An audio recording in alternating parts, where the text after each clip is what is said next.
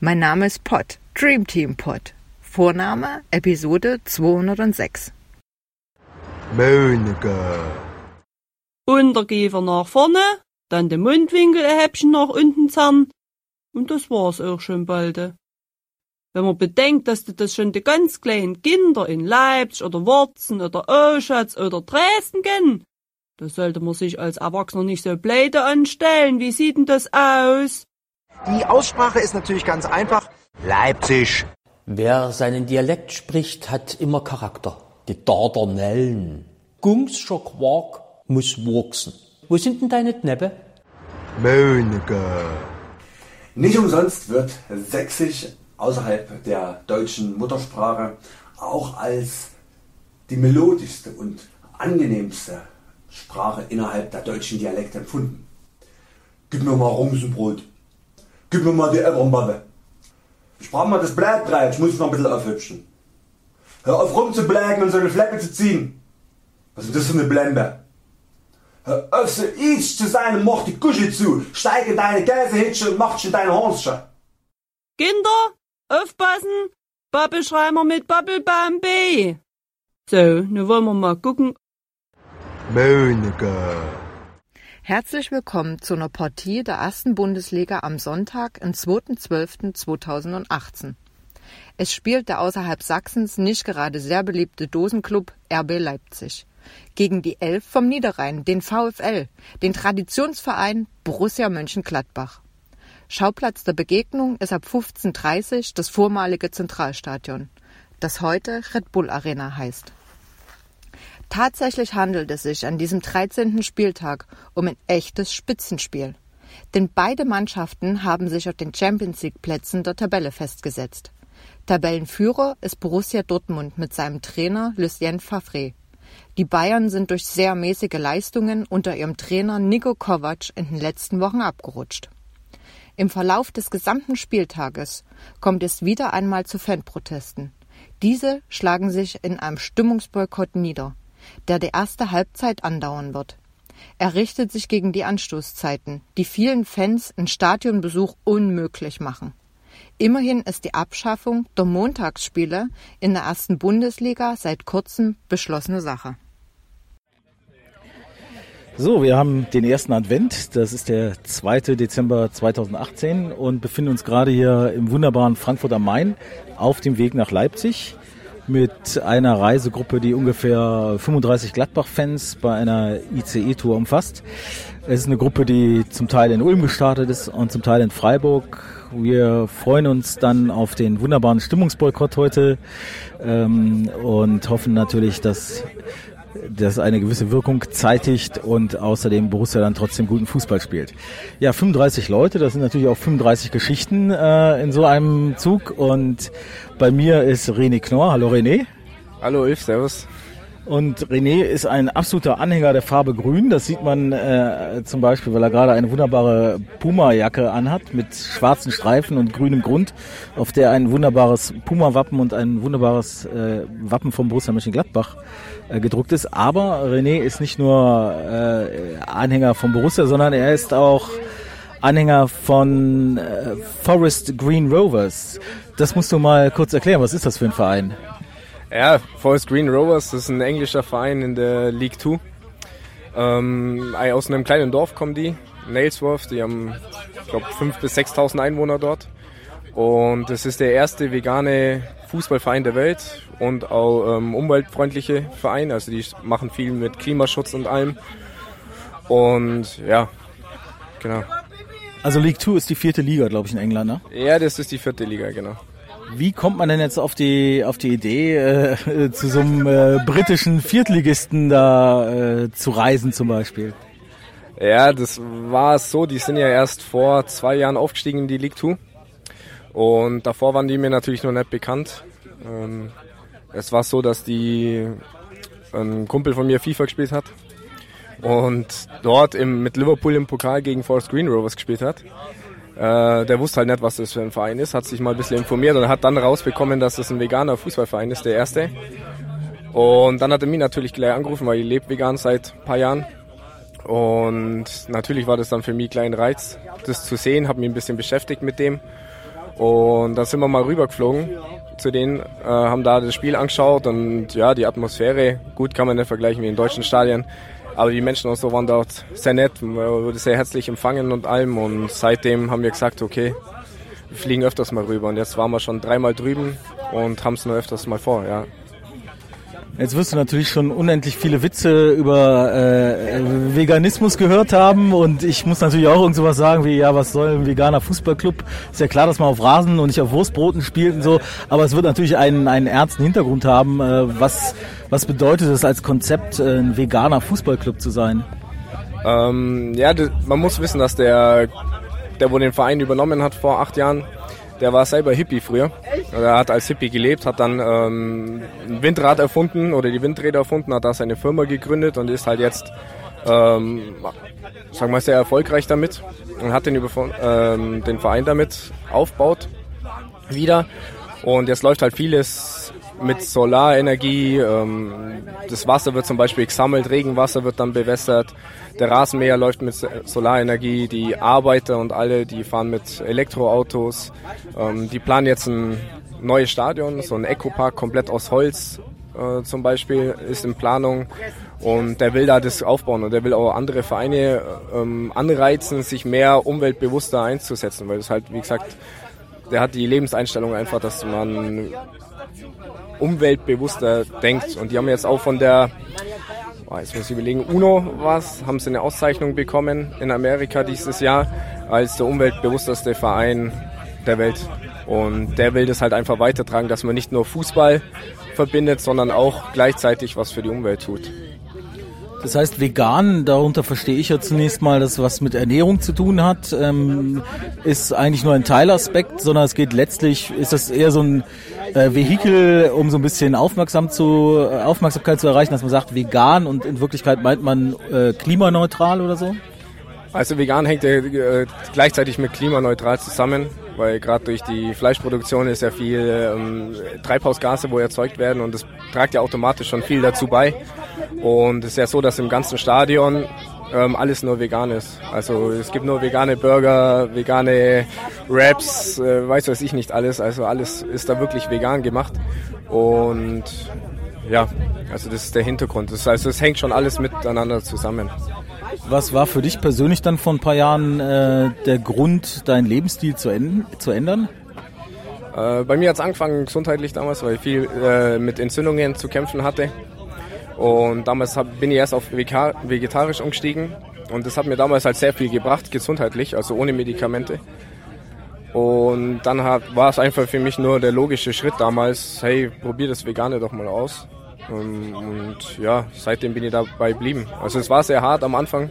Natürlich, so jetzt aus dem Kopf raus, jeden wo immer die erste Frage, was man mir stellt, ja, kannst du überhaupt noch was essen? ja, das ist halt, das höre ich immer sehr oft, aber... Ähm, an der Stelle muss ich was fragen, kannst du denn noch was essen? ich glaube, ich esse sogar mehr und vielseitiger wie vorher. Ja, also gerade man entdeckt halt Sachen, keine Ahnung, blödes Beispiel, man isst viel mehr Linsen wie früher oder Süßkartoffeln, viel mehr Gemüse und sowas, legt man halt mehr Wert drauf. Man verteilt es einfach anders. Und wenn man sich dann gewöhnt hat, ist das nur noch halb so wild. Ja. Ja, ich meine, Klimaneutralität, Umweltbewusstsein, das ist natürlich auch was, was in Deutschland eine Rolle spielt. Also wenn man sich mit den äh, Stadienbetreibern unterhält, dann äh, ist ja schon auch das Ziel, zum Beispiel Energie einzusparen oder umweltverträglich äh, zu arbeiten. Also äh, hast du das auch irgendwie schon beobachtet oder wie das in der Bundesliga aussieht? Mm, leider noch nicht. Also ist mir jetzt nur nicht so wirklich auffallen, dass da sich ein Verein wirklich komplett hinter, dahinter klemmt klar, man probiert vielleicht auf erneuerbare Energien dann umzusteigen und dann vielleicht am Strom, dass er aus Ökostrom kommt. Okay, aber dass da wirklich ein Verein sagt, hey, er hat ein Ziel, wirklich, dass es komplett klimaneutral passiert, also komplett ist ja eh immer etwas schwierig, äh, aber dass es da wirklich in die Richtung geht, nee, ist mir in Deutschland nicht aufgefallen. Wüsste jetzt kein Verein. Diese Woche gab es ein Ranking übrigens, äh, welches das veganste Stadion in der Bundesliga ist. Und weißt du, wo Gladbach gelandet ist? Ich meine, Gladbach war auf Platz 2, oder? Vier. Oder vier, ja. ich glaube, Gelsenkirchen waren auf Platz 1 damals.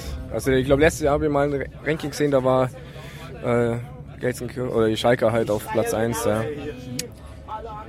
Ja, ähm, jetzt bist du ja nicht alleine als Fan von diesem veganen Club. Wie äh, stellt sich da euer äh, Gruppenleben dar? Ja, tatsächlich sind wir nicht viele. Also wir kriegen nicht mal ein Auto voll, wenn man es genau nimmt. ähm, ich bin auch der einzigste Veganer bei uns in der Gruppe. Ähm, ja, die anderen machen es halt aus Interesse selber, weil sie sagen, okay, es ist an sich cool, aber bei denen steht dann eher, glaube ich, der Trip und der Verein dann an sich oder das Spiel dort drüben anzuschauen im Vordergrund. Wie oft fahrt ihr dahin?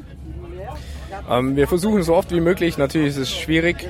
Äh, wir nehmen halt dann eher die Auswärtsspiele mit, weil die vom Flug her von uns mit dem ähm, Flughafen besser erreichbar sind, mit London und Manchester.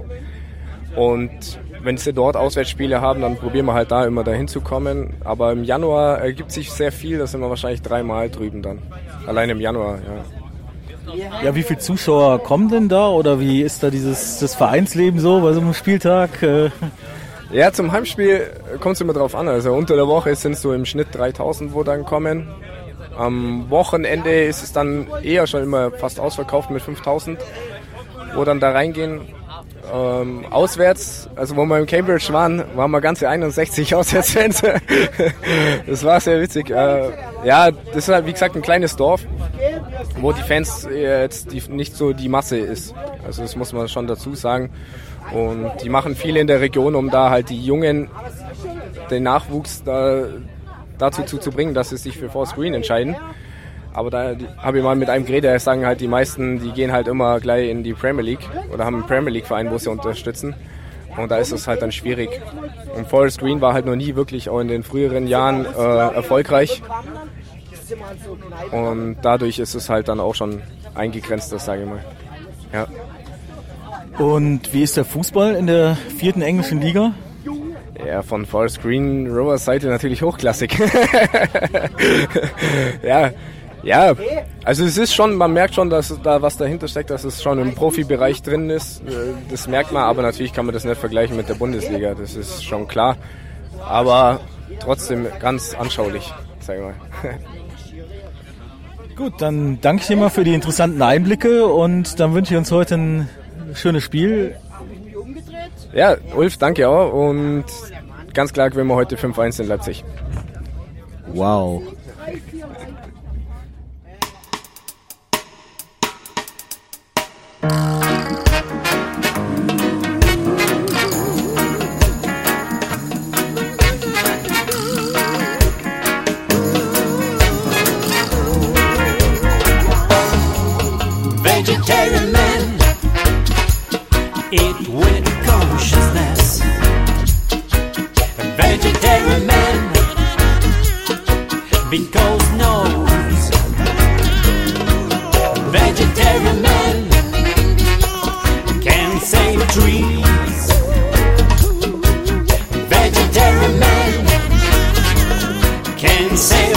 time.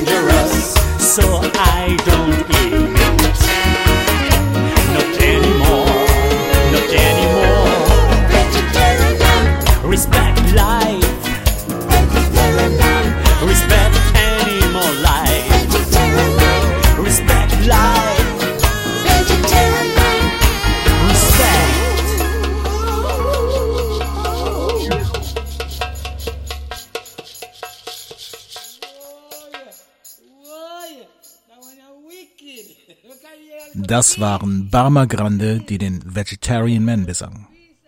Wir schalten nun zurück nach Leipzig.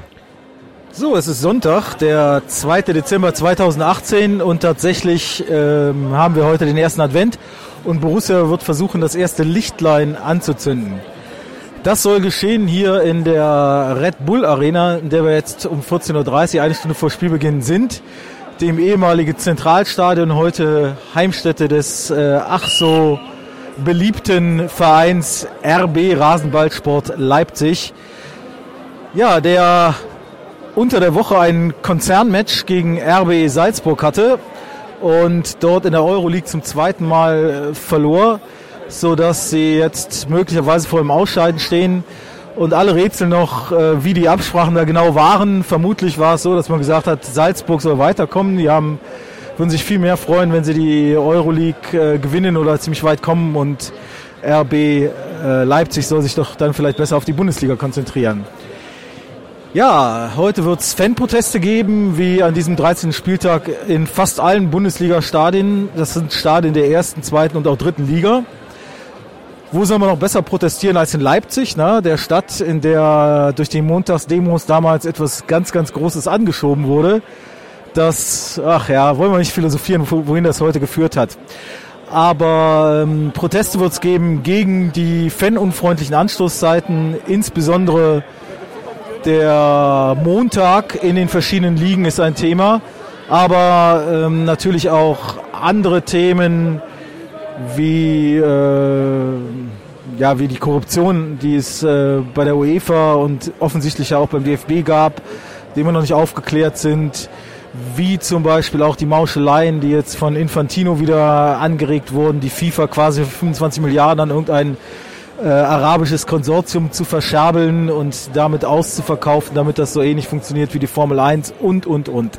Wir alle wissen ja, dass der Fußball da äh, durch diese Kommerzialisierung wirklich ähm, auf den Hund gekommen ist, dass der Neoliberalismus da mittlerweile voll äh, durchgezogen hat. Das kann man auch an den Gehältern ablesen, wenn man jetzt zum Beispiel hört, dass äh, in Barcelona kein einziger Spieler mehr unter 10 Millionen Euro verdient.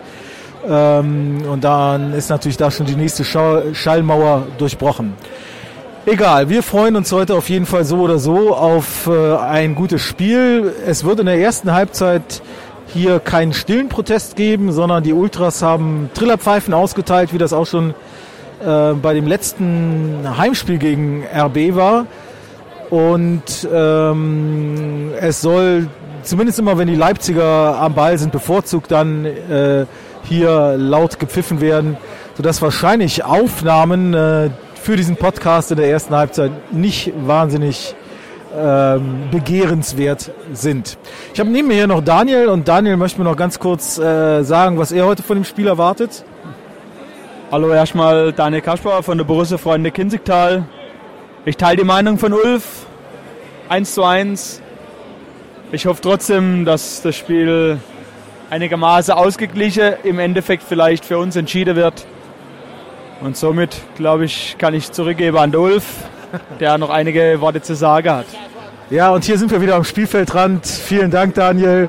Ähm, ja, tatsächlich ist es so, Borussia ist da immer noch Tabellenzweiter, Spitzenzweiter, Spitzenzweiter, wird immer öfter gerufen. Und viele träumen jetzt schon von dem Endspiel am 34. Spieltag zu Hause gegen Dortmund. Naja, bis dahin wird noch sehr viel Wasser hier die schwarze Elster, Elster runterfließen in Leipzig und die Niers in Gladbach und die Rottum in Laupheim. Aber Borussia kann natürlich tatsächlich heute den Abstand auf Leipzig halten durch einen Unentschieden. Man hat, glaube ich, vier Punkte Vorsprung. Oder durch einen Sieg sogar vergrößern, ähm, was im Hinblick auf eine geträumte Meisterschaft eminent wichtig wäre. Denn die vermutlich stärksten Teams, nämlich Dortmund und Bayern, haben jetzt äh, vergangenen, am, am gestrigen Samstag gewonnen. Andererseits hat Borussia natürlich keinen Druck. Man kann auf die Tabelle gucken. Man wird auf jeden Fall äh, auch nach diesem Spieltag Zweiter sein. Und man hat dann wiederum ein Heimspiel gegen Stuttgart, ein Verein, der mittlerweile glaube ich, auf Platz 15 steht. Und danach noch gegen Nürnberg. Das heißt, wenn die Heimspiele äh, weiter gewonnen werden, dann äh, hat man zu Hause eigentlich keinen Druck, sondern kann relativ frei von der Leber aufspielen und gucken, dass man da vielleicht doch den einen oder anderen Punkt, wichtigen Punkt noch mitnimmt. Gut, dann lassen wir uns mal überraschen. Ähm, wahrscheinlich wird man später außer Trillerpfeifen in den ersten 45 Minuten nichts hören. Aber gut, so ist halt.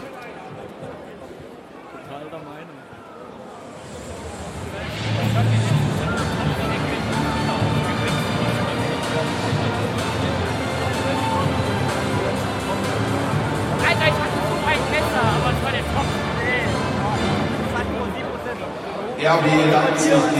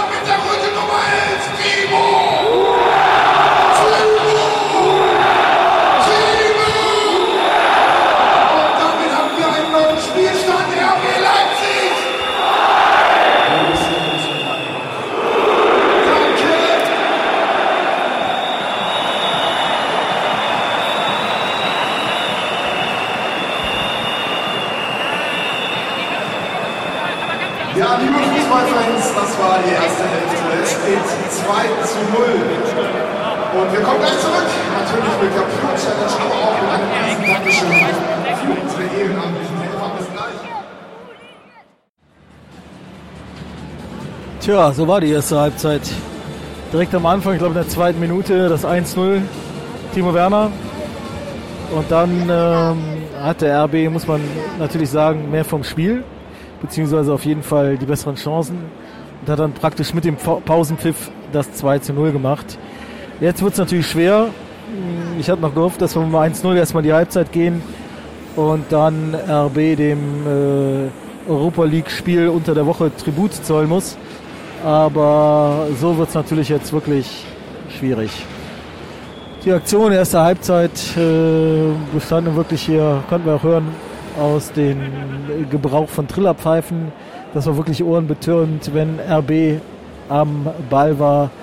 Aber naja, jetzt hoffen wir mal, dass in der zweiten Halbzeit ein bisschen Stimmung gemacht wird und unser Club vielleicht noch aufwacht, unser Team.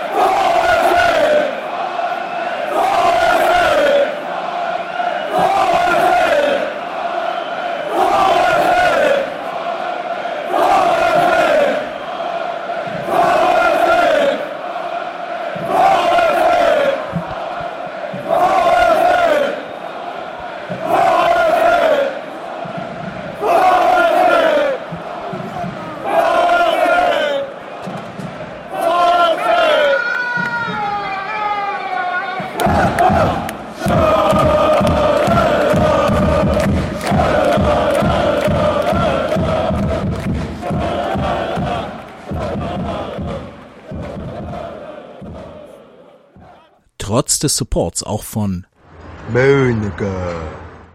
in Leipzig. In dieser zweiten Halbzeit geht das Spiel verloren.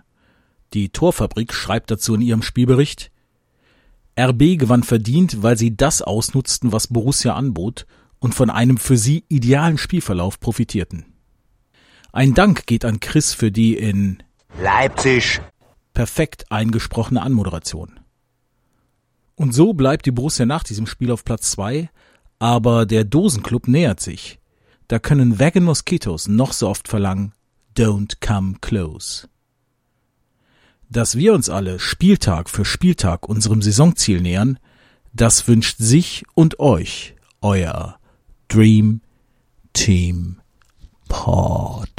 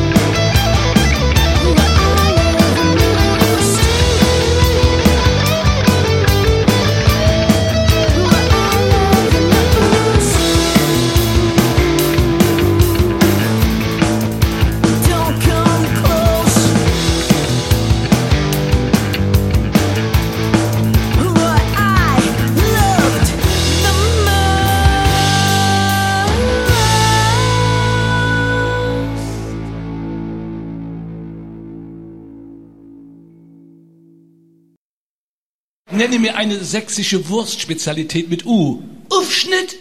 Was heißt zum Beispiel auf Sächsisch der, der Toilettenwagen? Globus. Was heißt auf Sächsisch arschkalt? Bofrost.